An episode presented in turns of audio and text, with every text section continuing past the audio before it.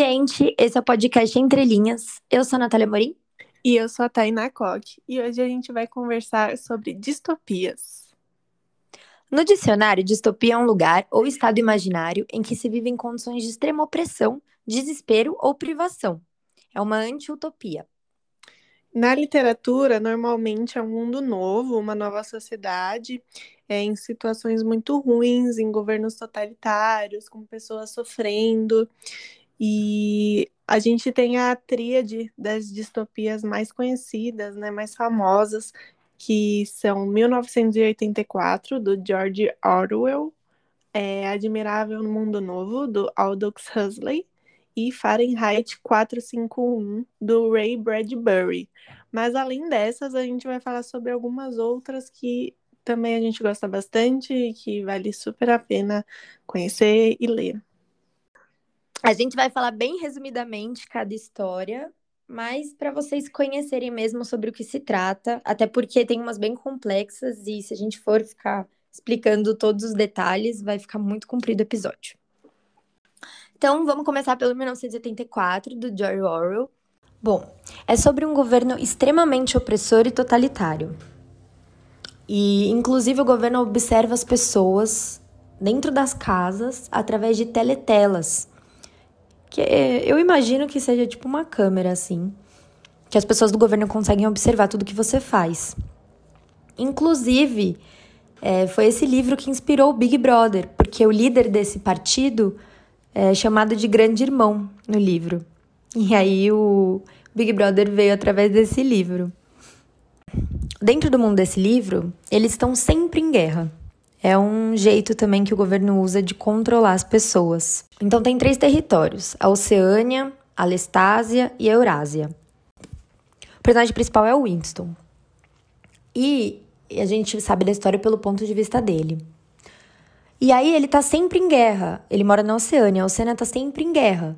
Só que às vezes é com a Lestásia, às vezes é com a Eurásia. E eles mudam isso. O partido altera o passado.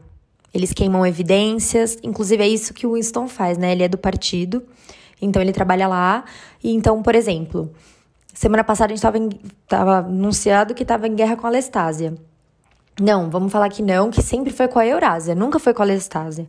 E eles ficavam fazendo isso, queimando evidências do passado, até criando uma nova língua, né, nova fala, que eles estavam excluindo palavras que seriam perigosas para o partido. Então, se você não tem uma palavra, explicando o sentido de algo, é muito difícil você pensar nisso, né? Então, estava controlando até o pensamento das pessoas, ensinando criança também a denunciar o que visse de estranho, que não era interessante para o partido. Enfim, as pessoas não têm mais capacidade do pensamento, vão perdendo identidade, e é mais ou menos sobre isso. Bom, eu li esse livro faz muito tempo, faz uns 10 anos. Nossa, eu também. E eu lembro que eu gostei na época, assim, obviamente, pela história, né? A história é muito boa. É... E porque é algo que acaba, a gente acaba vendo algumas é, semelhanças, né, com o que a gente vive, de certa forma. Sim. Lógico que não, não tudo, né? Mas algumas, coisa, algumas coisas a gente fica, meu Deus, isso é muito 1984. Sim, muito. Tipo a Siri ouvindo as nossas conversas. Sim, ou, ou mesmo do. Vai, a gente fala alguma coisa e aparece o anúncio ali pra gente no, no Instagram, no Sim. Facebook. Então a gente acaba pegando um pouco dessas referências. E esse livro sempre vai ser atual, né? Eu acho que se ler daqui 100 anos, mil anos, é, a gente sempre vai encontrar alguma semelhança com Ai, o espero que muito tá... que não. Não, assim, digo que é algo importante a ser lido, entende? Sim, eu entendi. É aquela, aquela frase que é pra gente sempre estudar a história pra gente não repetir os mesmos erros. Sim, eu entendi, meu amor, mas achei engraçado. então, eu indico esse livro. Acho é, por mais que eu não tenha isso de, ah, esse, esse é um clássico que todo mundo tem que ler, tipo, para mim isso não existe, mas eu acho que é interessante para quem é, busca, né, entender um pouco mais da nossa sociedade. Ah, eu acho que vale muito a pena. Eu também acho. Ler e conhecer. Até porque é uma história que eu, pelo menos, não queria parar de ler, assim. Eu, é que eu suspeito porque é uma distopia, né? Mas eu amei muito, assim, quando eu tava lendo. Eu lembro que quando, enquanto eu estava lendo, assim, porque eu achei uma coisa muito diferente de tudo que eu lia, né? Hum, assim. E eu achei, eu tenho o filme desse livro, mas o filme não é muito bom, não. Ah, eu não assisti. A gente só assisti, eu só assisti a peça do teatro. Eu larguei, pra você ter uma ideia. Sério? Sério. Ah. Nossa, a peça que a gente viu foi muito melhor. Foi mesmo, foi boa. Enfim, vamos passar a próxima, a gente vai ficar um ano aqui falando é. disso, né? Bom, o próximo é Admirável Mundo Novo, do Aldous Huxley. Será que é assim que fala? Huxley? Eu acho que sim. É sobre uma sociedade que já tem lugares pré-estabelecidos, assim. Você já nasce com o seu objetivo no, no mundo social. Então tem os alfa, que são no topo da pirâmide, depois os beta, depois os gama, até os y, que são na base. E aí eles usam uma droga que chama soma, que é uma, como se fosse uma droga da felicidade. Então não tem tristeza, não tem pensamentos ruins, você também não se envolve com ninguém num nível mais profundo. Profundo, obrigada. E é meio sobre isso, assim, sobre o entretenimento e você viver numa sociedade onde não tem problemas, né? Não tem, não tem nada para você se revoltar, não tem nada para você lutar contra. E um controle do Estado feito mais nesse lado, né? O Estado controlando as pessoas, dando felicidade e entretenimento. É, é, é muito aquela frase do, do pão e circo. É, Sim, total. Enquanto houver a cultura do pão e circo, o povo continuará sendo tratado como palhaço. Eu li para lembrar. Até a liberdade sexual também, que é super exaltada, né? Pra, Sim, é verdade. Pra ninguém ter uma relação mais amorosa, assim, nem uma relação mais profunda mesmo com ninguém. Mesmo de amizade, não, não tem muito isso. É, tudo muito superficial. É... Tanto que a reprodução humana, ela é feita em laboratório, né? Sim, e aí você nasce já no seu papel da, da sociedade. É, não é de acordo com a sua família, né?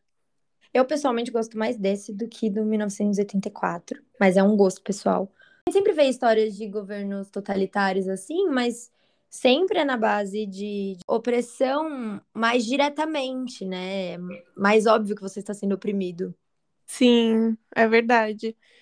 Assim, eu, eu gostei do Admirável Mundo Novo, mas eu lembro que eu não gostei muito do ritmo da leitura.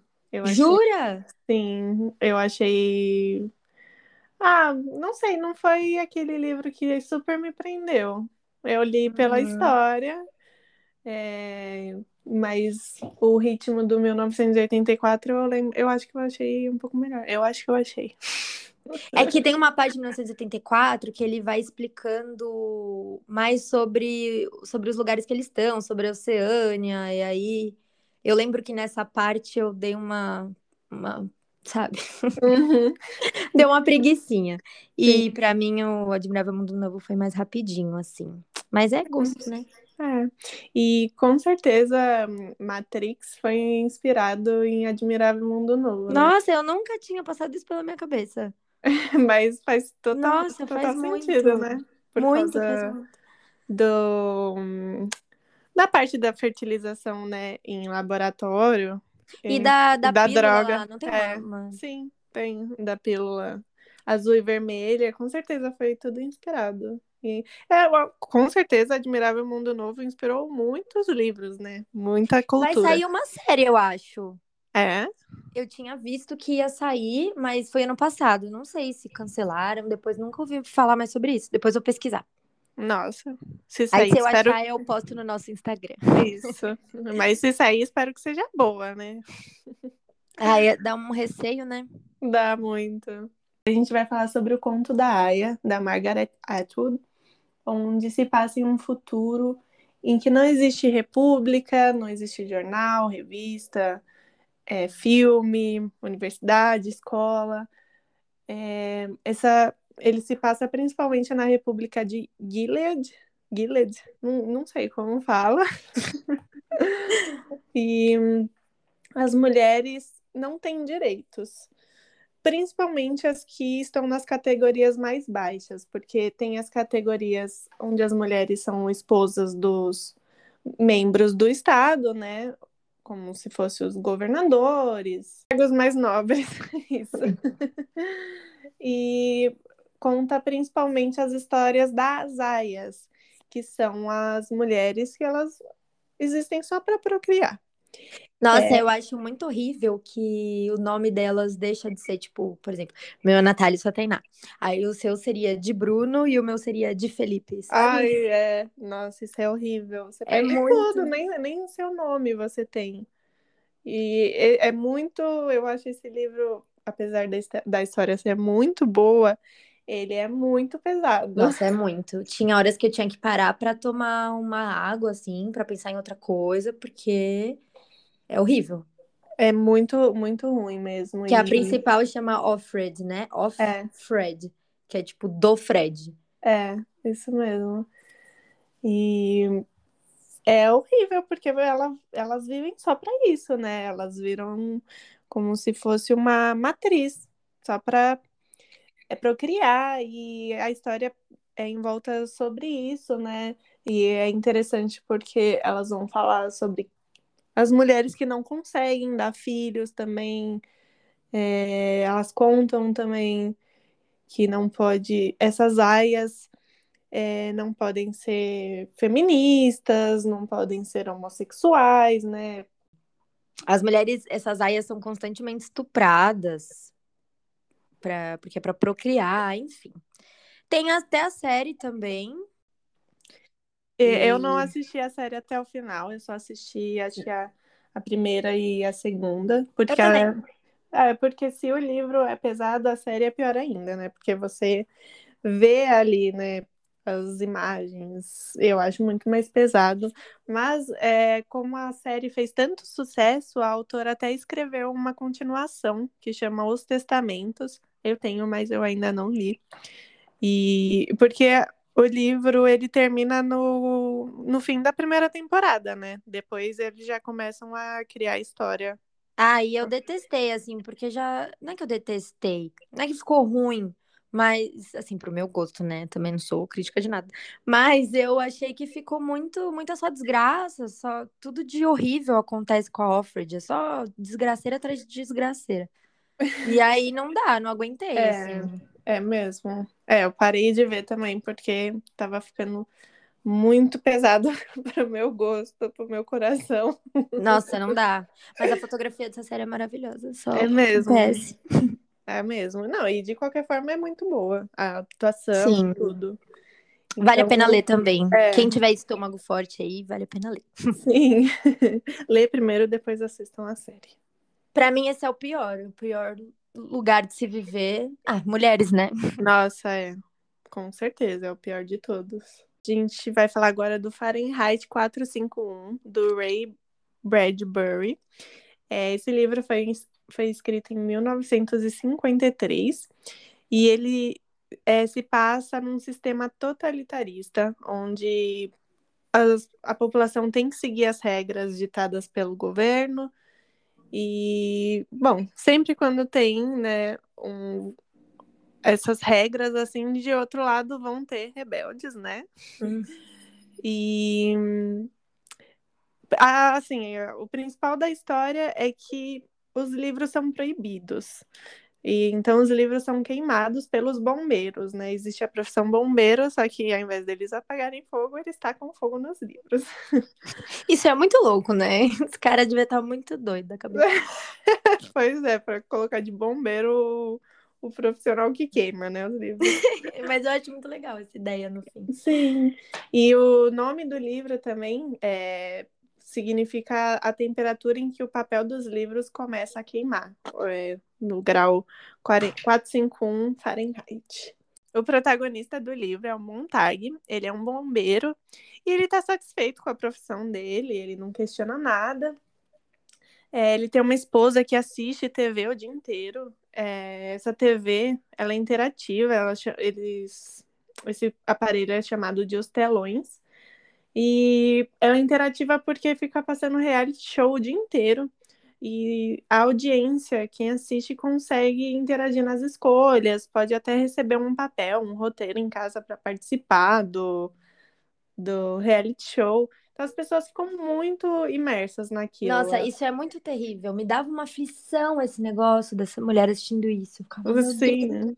Ela fica assistindo o dia inteiro e, e né, todo mundo fica assistindo aquilo o dia inteiro. Então as conversas entre as pessoas são muito superficiais, né? Nunca é nada sobre elas, nada profundo.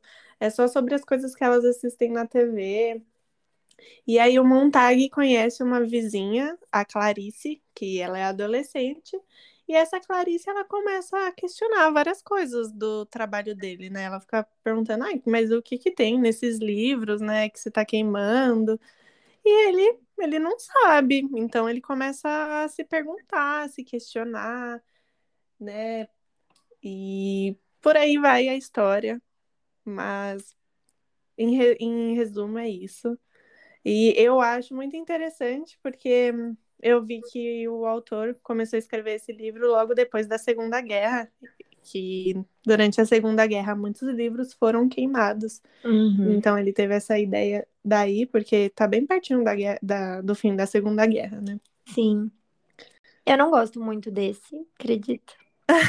eu gosto muito da ideia dele. Muito. Eu acho que dava para fazer um negócio muito mais profundo. Eu achei que sei lá, ficou meio raso, assim. Não tinha nada de tão uó nesses livros. Não tinha uma É. grande coisa acontecendo, sabe? Não sei, acho que Hum. tinha uma ideia muito boa que ficou meio rasa. Não sei. Ah, eu gostei bastante de ler. É um livro bem pequeno, né? Então, por isso mesmo não vai ser muito profundo, mas realmente poderia ter é, trabalhado um pouco mais essa história. Mas É, eu e gosto, profundo que eu quero dizer não é de significados nem nada disso, é mais de ter mais coisa acontecendo. Eu achei É. meio parado, não sei, não foi muito pra mim não. Mas é legal conhecer assim pela história, porque é uma história, é, apesar do que eu falei, que eu acho que é meio não acontece tanta coisa, meio raso assim, é, é interessante, né? Ter uma, um governo que queima os livros e tem bombeiros queimando os livros, enfim. Tem o processo do Franz Kafka, que a história conta a história do Joseph K, que ele é acusado um belo dia de um crime que ele não cometeu e eles não falam qual foi o crime que ele está sendo acusado, nem quem acusou ele.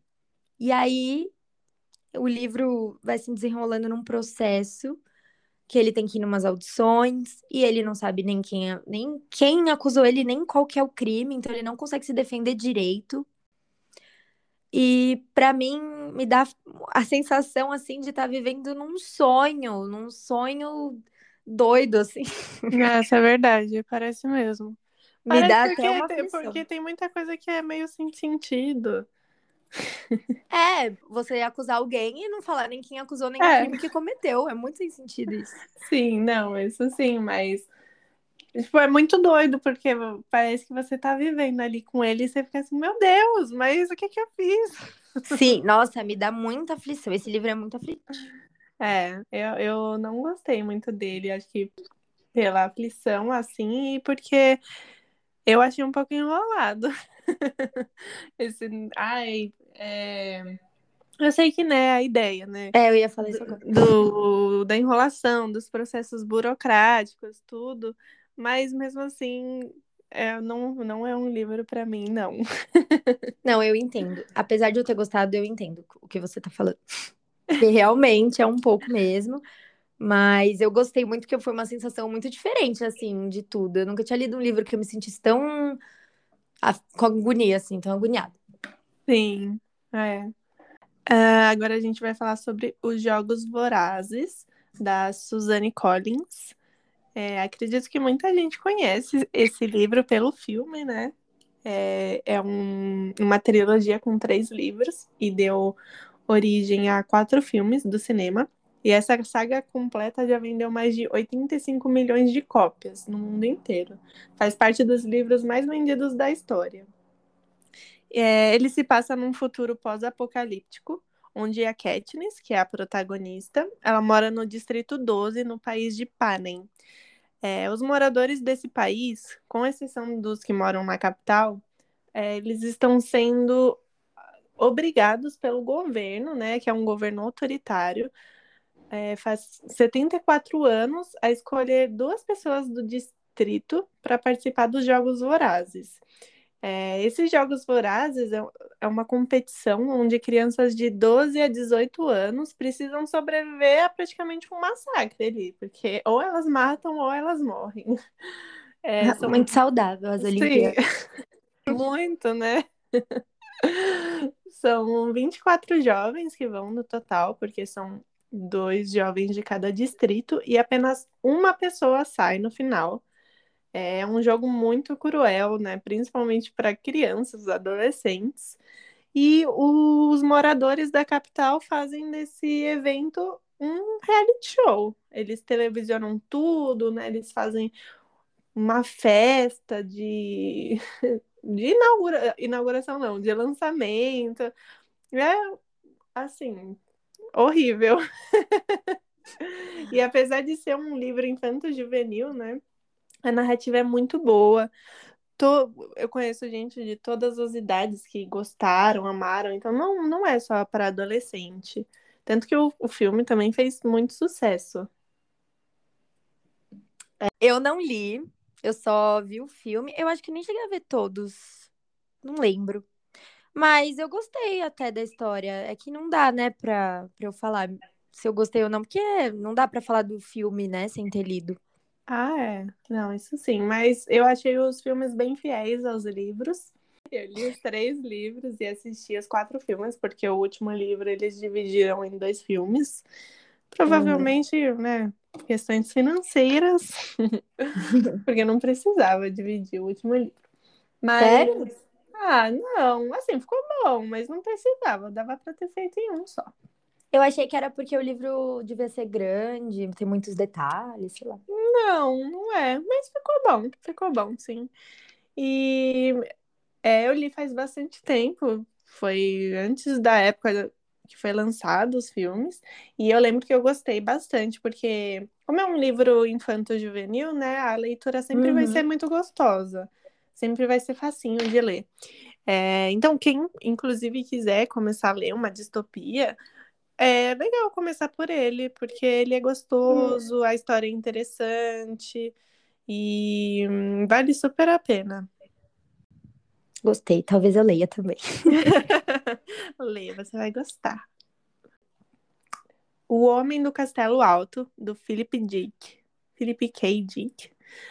É um, uma história que acontece numa realidade onde o nazismo ganhou a guerra. Então é pós a Segunda Guerra. E os Estados Unidos é dividido entre o Japão e a Alemanha, então não existe a, a cultura norte-americana que a gente conhece hoje em dia, é tudo muito diferente. É, como o nazismo ganha, os judeus precisam continuar se escondendo, inventando nomes falsos, e a escravidão retorna. É, a, a ideia desse livro é muito boa, mas é um pouco assustador, porque você fica pensando, né, que isso poderia ter acontecido. E pior que recentemente essa realidade não tá assim tão distante. Absurda, é. porque teve passeata recentemente, enfim, não quero nem entrar nesse nesse assunto, porque credo. Mas não é tão absurdo assim, né, pensar nisso. Sim, Pois é, até porque a Segunda Guerra não é algo tão, tão distante, né? É, então, eu gosto bastante do livro. Tem a série, mas eu não assisti a série. Eu sei que eles mudaram muita coisa, e esse é um, um dos pontos principais para não assistir. tá no Amazon Prime a série. Eu só vi a série, eu não li o livro. Você recomendaria esse livro, Tainá, para as pessoas? Ah, sim, eu recomendo. Eu gosto bastante, mas é, eu recomendo principalmente para quem não viu a série, porque para quem viu já tem um pouco da ideia do que acontece, por uhum. mais que a série seja diferente do livro. É, foi um dos primeiros livros do Philip Dick que eu li.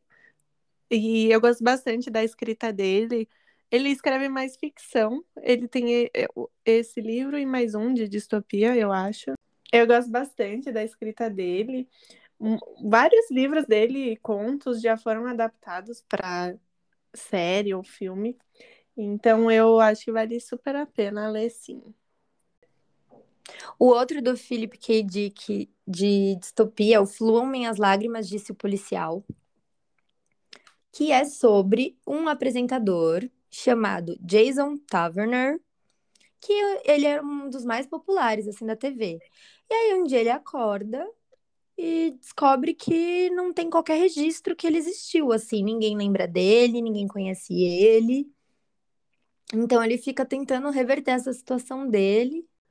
Eu não vou contar mais para quem quiser ler, mas eu achei uma história interessante assim. Achei legal. É, eu não li esse, mas parece bem interessante. Eu gosto dos livros do Philip Dick. Eu então... só li esse, então eu não sei, mas eu gostei desse, gostei da escrita dele. Ah, é, ele, eu gosto da escrita dele também. Vou ler depois. Leia. Depois me conta o que você achou. Tá bom. Então é isso, gente. Espero que vocês tenham gostado das nossas, dos nossos pequenos resumos sobre as distopias.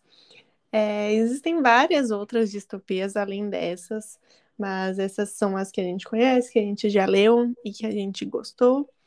Muito obrigada por terem ouvido até aqui. Sigam a gente no Instagram, que é @entrelinhaspodcast. E aí comentem lá suas sugestões, o que vocês gostariam de ver por aqui, que livros vocês gostariam que a gente comentasse. E beijo, até o próximo episódio. Beijo.